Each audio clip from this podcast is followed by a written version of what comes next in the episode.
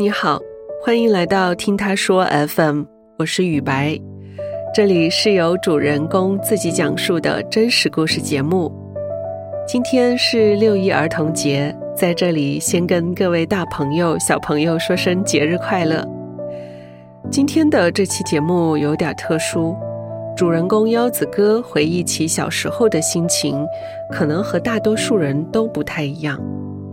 因为母亲的工作性质，他的童年有一段时光是在夜总会里度过的，在他成长的记忆里，留下了许多江湖儿女题材的故事。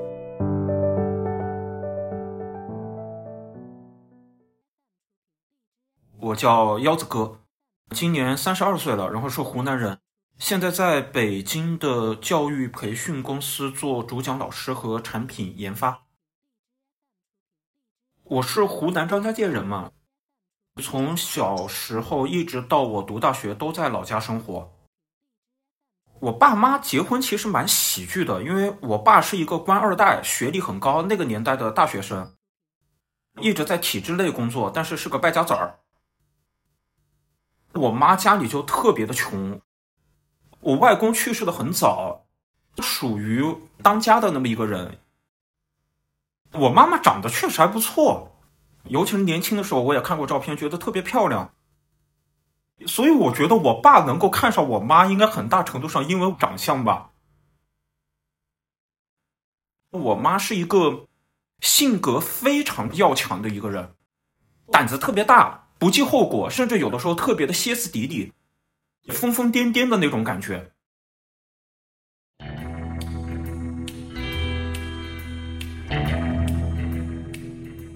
我印象特别深的就是那时候才是很小吧，大概两三岁的时候，我自己骑着一个自行车在我老家的那个院子里面玩儿。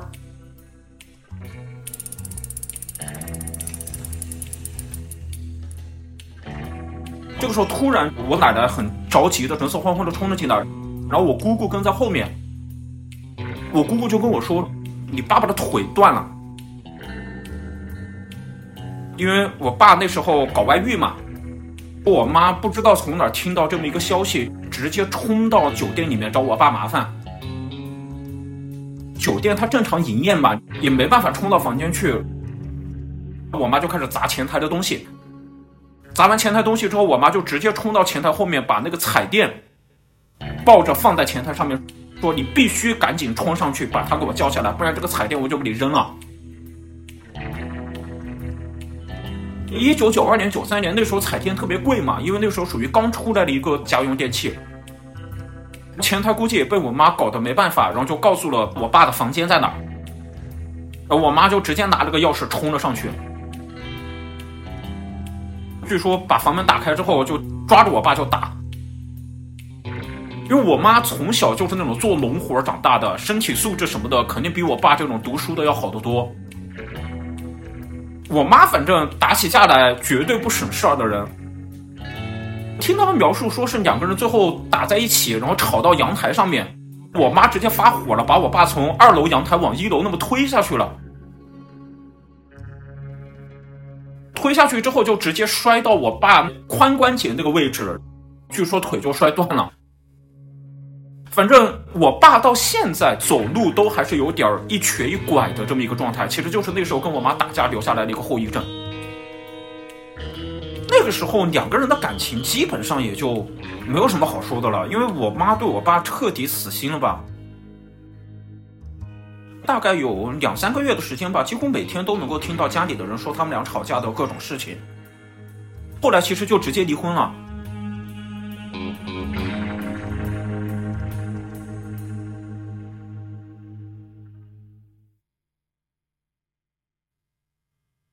有一天突然就是我妈直接把我接走了，我跟我妈跟我外婆三个人住在一个出租房子里面，不让我见我爸，不让我见我爷爷奶奶。小孩子嘛也是挺开心的，该怎么玩怎么玩，没那个概念。那个房子我印象比较深的就是，他是租在我们老家那个河的旁边，有两三间房，家里布置的还算比较温馨。他跟我爸还没有离婚的时候，因为我奶奶的介绍，她在体制内工作过一段时间。离婚之后，我妈就直接把工作辞了，不太想接受我父亲那边的帮助。老妈因为跟我爸离婚之后也没有什么正式的工作，所以家里的物质条件算不上特别富裕。我妈的朋友跟我妈走得特别的近，经常过来我家玩，并没有在我的心里有多大的一些变动。因为我小时候，我爷爷一直在带我，一两个月没见到我，然后我爷爷整个人就直接崩溃了。我爷爷一崩溃，我奶奶他们就急了。当时这事儿一闹大之后，我奶奶干了一个特别可怕的事情，她下了一个通缉令，直接说我妈拐卖儿童。正常在外婆家生活了大概一两个月的时间吧。有一天晚上，突然就有人来敲门，敲门的声音还比较急。进来之后是几个穿制服的人，然后我妈就去跟他们交涉，他们聊了什么，我们也不知道。聊了一段时间之后，就赶紧叫我换上衣服，然后要带我走。我印象中就是我妈抱着我上了一个车，开了多久我也没印象。然后下车的时候，其实就到医院了。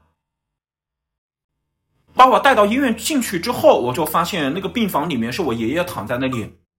我奶奶在旁边，因为我很小，我看到我爷爷，我就很开心的抱上去了。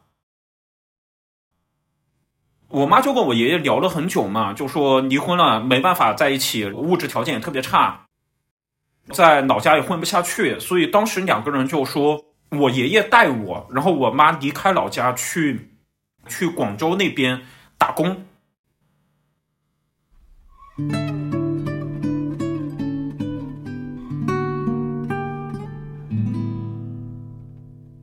大概是下午傍晚，也就是快下班的那段时间，我妈当时骑着自行车带着我，从他们的那个出租屋里面，然后把我送到我爷爷的家里面，让我坐在自行车的后面。南方的秋天嘛，已经开始变冷了，一路上就那么骑过去，因为那条路我骑了很多次，小时候印象也挺深的。一个很长的巷子，两边都是那种街边小店。往常我妈骑车送我，她会哄我，会唱歌。但那次我妈就不怎么说话。我坐在后面的话，就看见我时不时的用手去擦一下脸什么的。其实能感觉到我妈在哭，因为我妈是个很要强的人，她一般不太会把她的这些情绪。表露在我面前，所以能感觉到她当时情绪应该很低落的，因为确实是比较大的一个人生的变故。所以从那个时候开始，我妈就离开了我一段时间，大概三四年。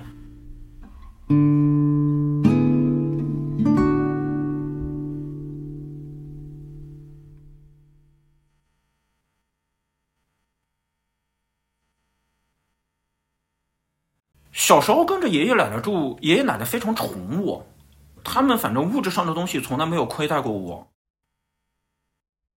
印象当中就是每个星期能跟我妈打那么一两次电话，我爸几乎就是一个完全缺位的状态。然后我爷爷吧，因为以前是在部队里面的，所以也是一个很大男子主义、很固执、很钻牛角尖的这么一个人。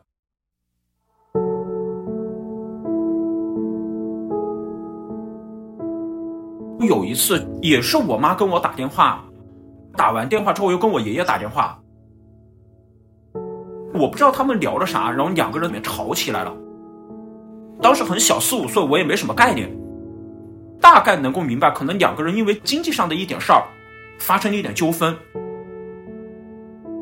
吵完之后，我爷爷把他的一些存折啊、汇款记录啊，就直接拿出来跟我一个个算。说什么你妈说话不算话？两个人当年商量好了，你应该再给我多少钱，我好养你。现在你妈好像反悔了，他直接把我往家外面赶，赶我出去之后，我就除了哭，我也不知道该干嘛。我还会自己往家里走，走回来，他又一次把我赶出去。我就在外面站了一会儿。后来这个事情是因为闹大了，我姑姑才冲回来把我带走。在我姑姑家里住的那一个星期，整个人情绪都很差。我姑姑其实不会跟我解释这些东西，她就说你爷爷那个人脾气就那样，你不用管他，你等他脾气过去了就好了。当时第一反应就是觉得怕，他让我很明显的觉得我没有安全感，而且让我非常不向往家庭的生活，不会觉得家人之间有多温馨的这么一个状态。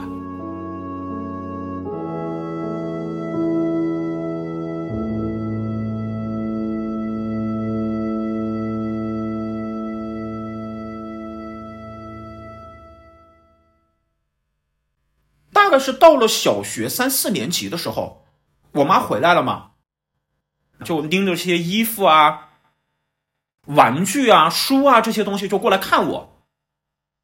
看完我之后，就在我爷爷家里吃了个饭。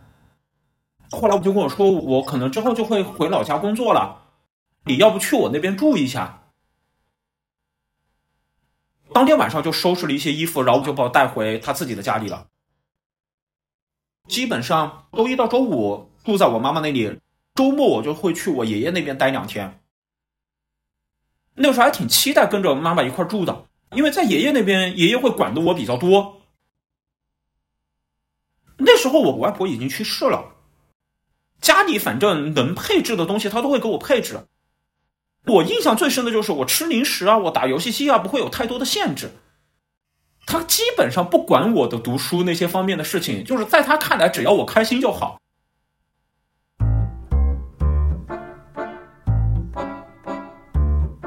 我住到我妈家里的第一天，送我上学就直接睡过头，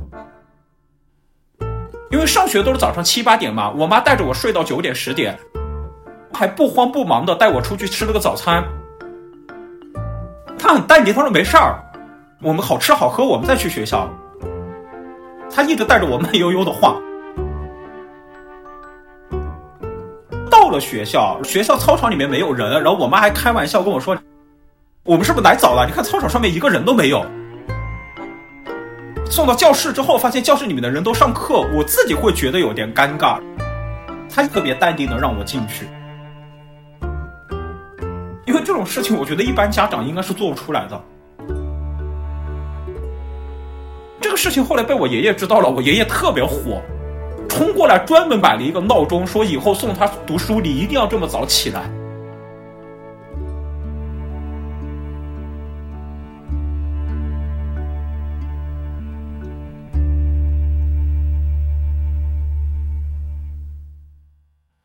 我妈在外面打工的工作细节我其实不太熟，但是我能够感觉到，就突然一下变得挺有钱的了。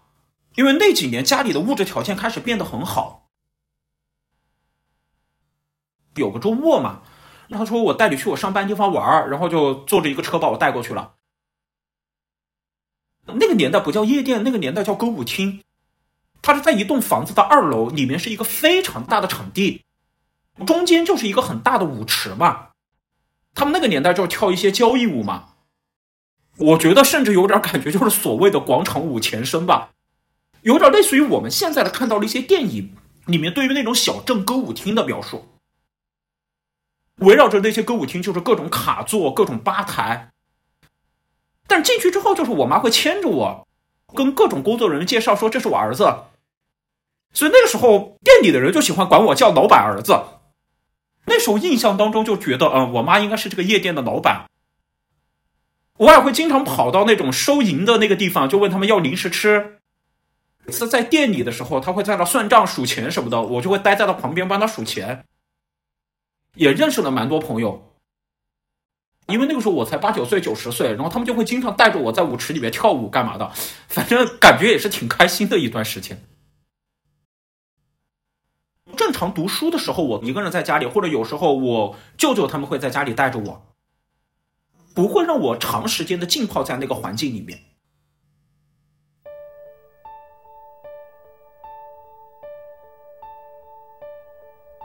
我妈一般不会让我在营业的时候过分的在店里走来走去，因为她的说法就是，那都是客人待的地方，你不要往那边走，你就待在前台这里或者待在外面。她在夜店里面就会经常跟客户啊一块跳舞。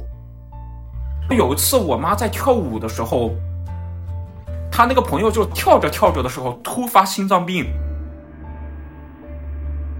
我妈还不知道。我还说啊，你要跳不动了，你就去休息一下。把那个人推了一下，然后那个人就直接死在了夜店里面，送到医院也没有救过来。这个事情其实还挺夸张的。当时我跟我妈打电话说你怎么办，然后我妈就一直跟我哭，然后据说我妈整整哭了一个星期，就因为这个事情。过了一个月之后，我又跟我妈打电话，我就问你在干嘛？她说啊，我想开了，我要去跳舞了，我要继续跳舞。所以从这个故事其实你能够感觉到，我妈是一个很跟着自己情绪走的这么一个人。有时候他们还开玩笑说，太可怕了，跳舞都能够把人跳死。反正他们有时候会这么来聊他。我妈那种性格就是决定了她整个人，嗯，反正就是挺随性的吧。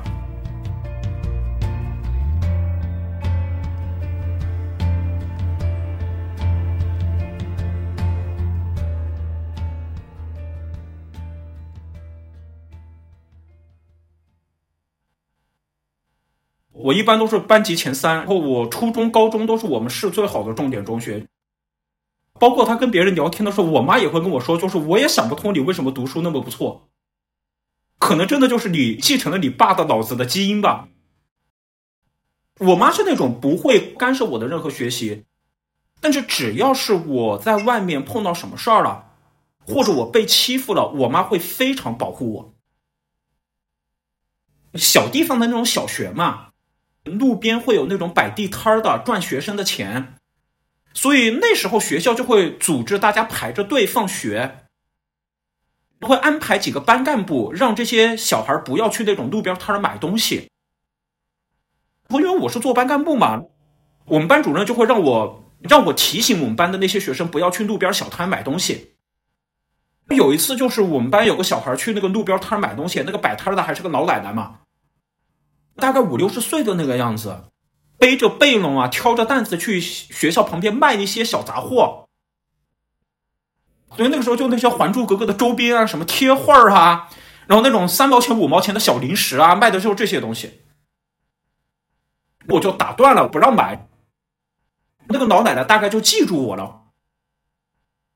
第二天我早上来上学的时候，那个老奶奶叫了三四个成年人，应该就是她的儿子。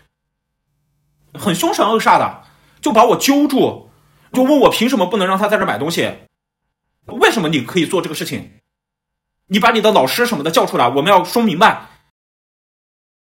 反正就我好好的背着书包去上学，他们拦着我，然后在校门口不让我进去了，我就没去学校，因为当时吓傻了嘛，整个人就是哭着回家的，都已经早上八九点了啊，我妈整个人没睡醒，我在我们家的一楼对着我妈喊，然后我妈还穿着一个睡衣。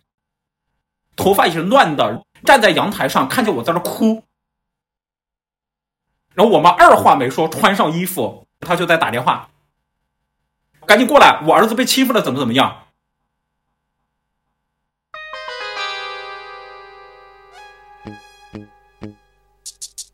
我妈先带着我去了学校，直接跟那个老奶奶和那个成年人吵起来了。过了大概十几分钟吧，一个面包车，还有一个中巴车左右，大概就二十几号人就来了。就那时候觉得特别有面子，来了之后歘了一下就把那四个成年人和那个老奶奶围住了。我当时还在哭，我也不懂，我就站在旁边，然后我妈就说：“不要哭，你看我弄死他。”然后我印象特别深的时候，我妈就揪着那个老奶奶说了一句话，这句话我这辈子都记得。我从小就教育她要尊老爱幼，你他妈算个屁的老啊！后来这事闹得很大，学校的保卫处啊、政教处什么的出来干预了。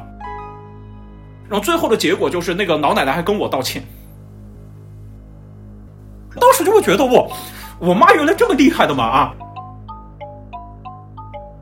而且我妈一直教育我的就是，你在学校不能够主动打别人，不能够主动跟别人有冲突。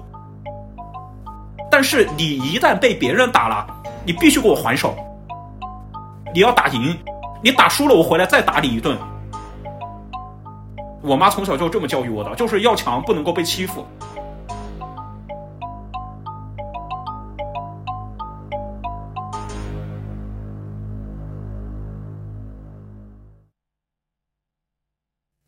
概是小学四年级左右，有一天，就是我妈非常正经的说要带我去吃饭，去认识一个叔叔。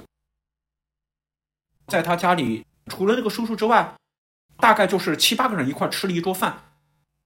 那个叔叔反正就是一个很典型的商人，长得也挺高的，很市侩，特别会说场面话的一个人。就是现在回想起来，觉得是挺油腻的，不知道是贿赂我还是讨好我干嘛。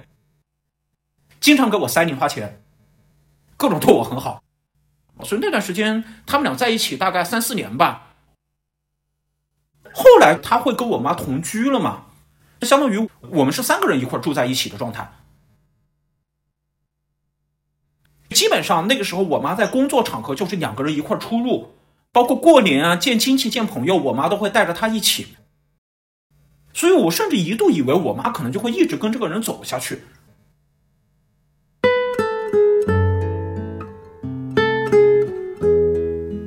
我妈是一个很喜欢面子的人，或者很喜欢仪式感的人。就每年到我妈过生日的时候，那个叔叔都会很刻意的去做一些布置。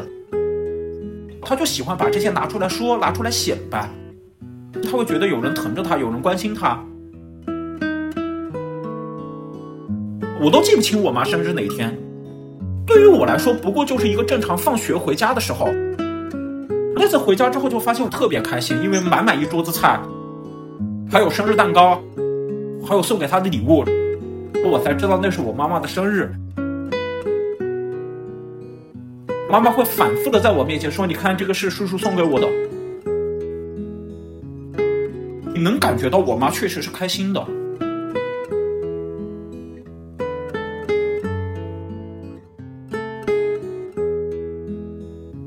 那个时候拿到了。考高中的录取通知书，然后我从我爷爷那里回我妈妈家，就是告诉我妈这个事情。回到家之后，我妈就跟我说他们俩分开了，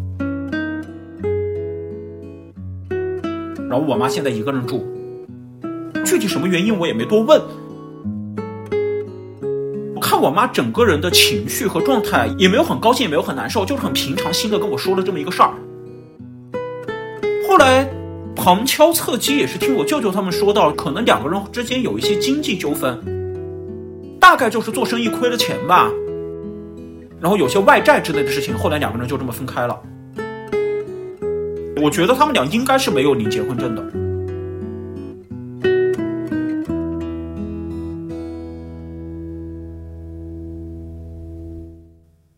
一直到小学四五年级，基本上都没见过我爸。是因为我奶奶是一些政府里的关系，把她安排在了我们那边另外一个区的医院里面工作。有次我舅舅在我妈那边在吃饭，突然电视下面冒出来一个寻人启事，我妈就特别惊奇的说：“天呐，这个寻人启事是在找你爸爸还是怎么着？”因为名字啊、联系人、电话都跟我奶奶他们一模一样，马上跟我奶奶打了个电话，得到的消息就是。我爸挪用公款去赌博，然后携款潜逃，干了这么一个事儿，所以电视里面就寻人启事。当时挪用的那几万块钱公款，就是我奶奶自己拿钱给他填上了，所以我爸当时没有追究什么刑事责任。我印象特别深，就是从我小学五年级开始，我爸就不在了，就整个人就跑了。后来到什么时候我爸才回来呢？应该是高一。一个中午，我从学校回家，天气特别好，因为那时候太阳光都能照到家里的院子里边。然后我发现家里坐了一个人，我一进去发现那是我爸，整整大概跑了六七年之后才回来。正常说，按照小说里面的情节，应该是他出去之后赚了很多钱啊，回来光宗耀祖啊，然后他也没有赚很多钱，据说是在外面混不下去了，然后回来了。我预想中家里会大吵一架的。我爸还是在家里该干嘛干嘛，我奶奶还是像照顾自己亲儿子一样很照顾他。我妈对于我的认知和我的真实状态可能是两个不一样的世界，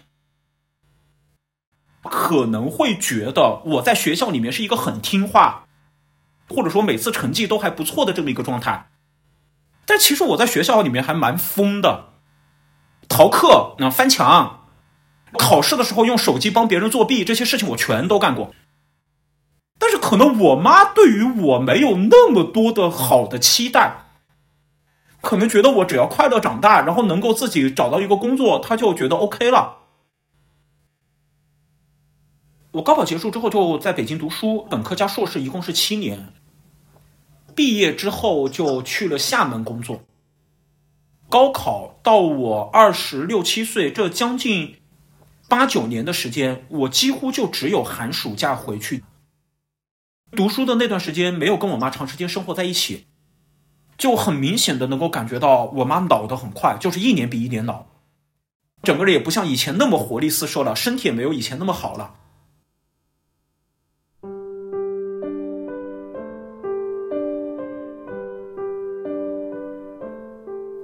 他们对于现在一些时髦的东西已经越来越不会了，经常在淘宝买错东西了退货啊、退款之类的不会操作，然后打电话很着急的问我。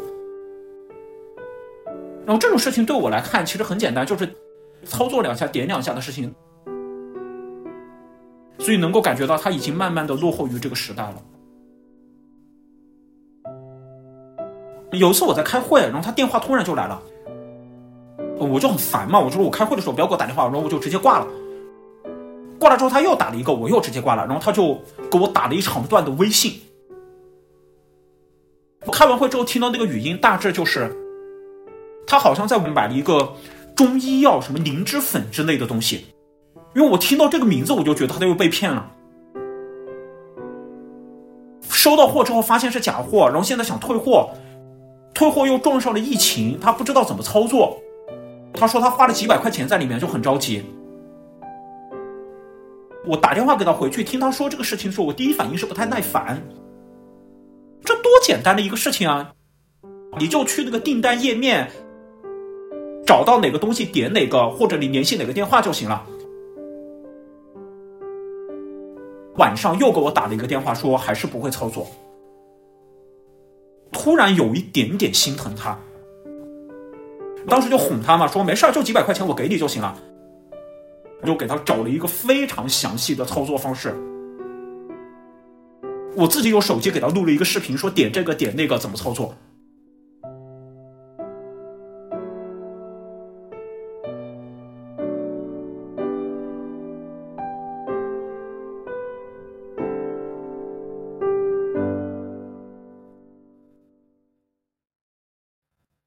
我有一年是因为有一个工作机会是在长沙，所以当时就觉得我要不回去工作算了，因为离家比较近，这样可以方便照顾我妈。确认拿到 offer 之后，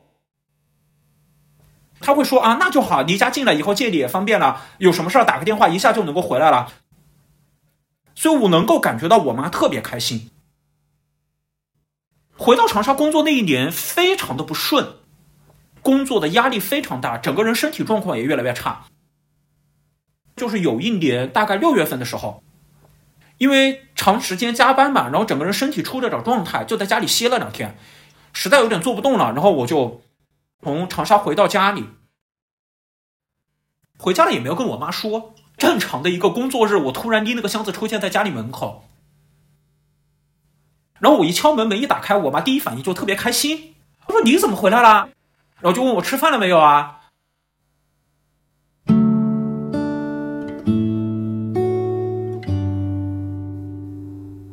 他就发现我坐在沙发上，整个人状态不太好，不愿意说话。然后他就问了一句：“你你怎么了？”然后我整个人情绪一下就没绷住，开始掉眼泪。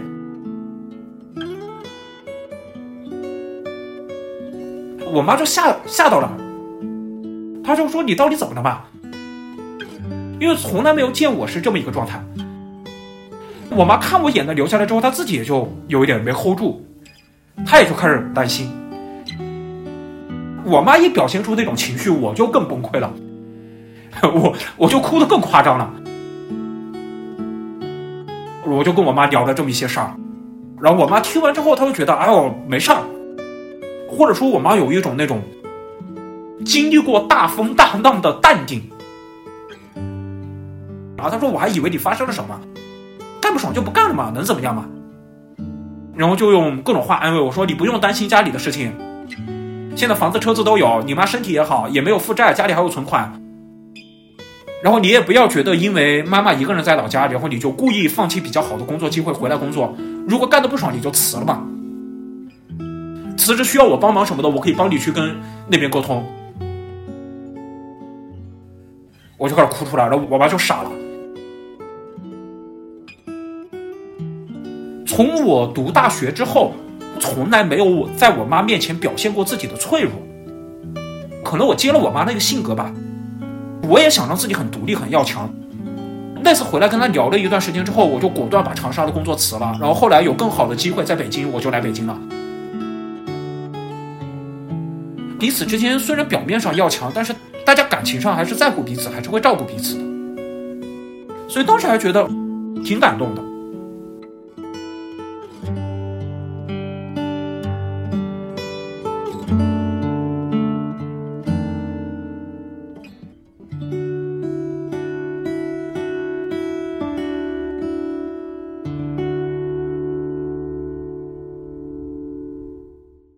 到现在应该有谈过三四个对象吧。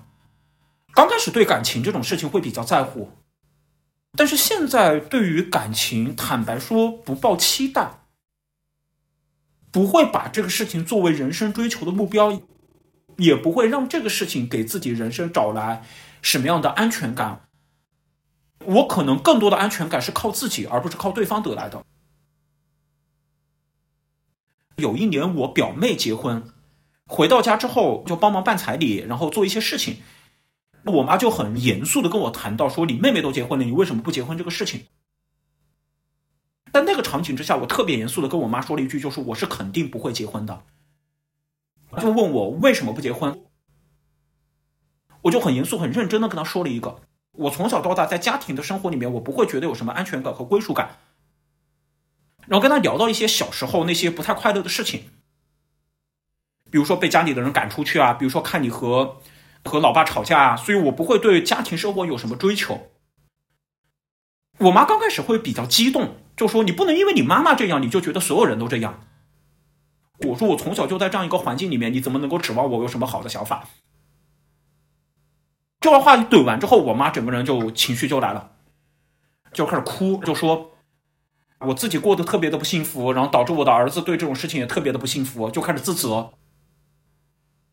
虽然说看上去他年轻的时候好像过得很洒脱，过得很江湖，过得不那么常规，但是我明显的能够感知到骨子里面其实还是很传统的一种婚恋观。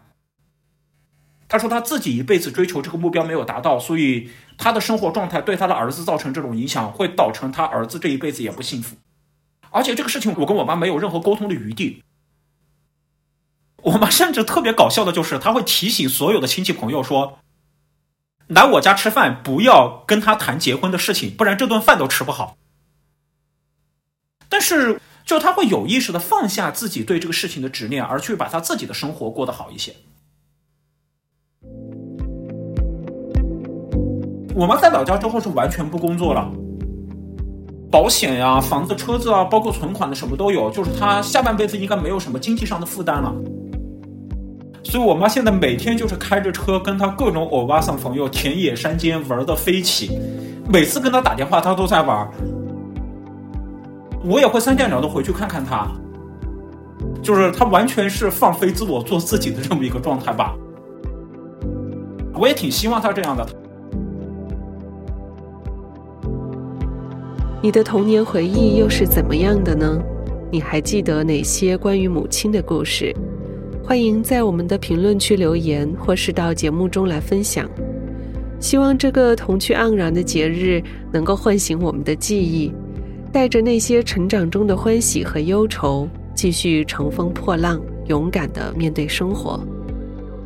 你现在正在收听的是真人故事节目《听他说 FM》，我是主播雨白。本期故事由 Phyllis 制作，更多的细节、图片和文字，我们都在公众号“听他说 FM” 同步推送，欢迎关注。加入听友群，您可以添加微信号 ttsfm 二零二零，也就是听他说 FM 的拼音缩写 ttsfm 后面加数字二零二零，制作人就会将你拉进我们的群聊。另外，我们团队目前正在招聘一位新媒体运营，有兴趣的话，也可以通过这个微信号来跟我们聊聊。如果你想分享你的故事，或是倾诉你的困惑，请跟我们联系。愿你的每个心声都有人倾听，每个故事都有回音。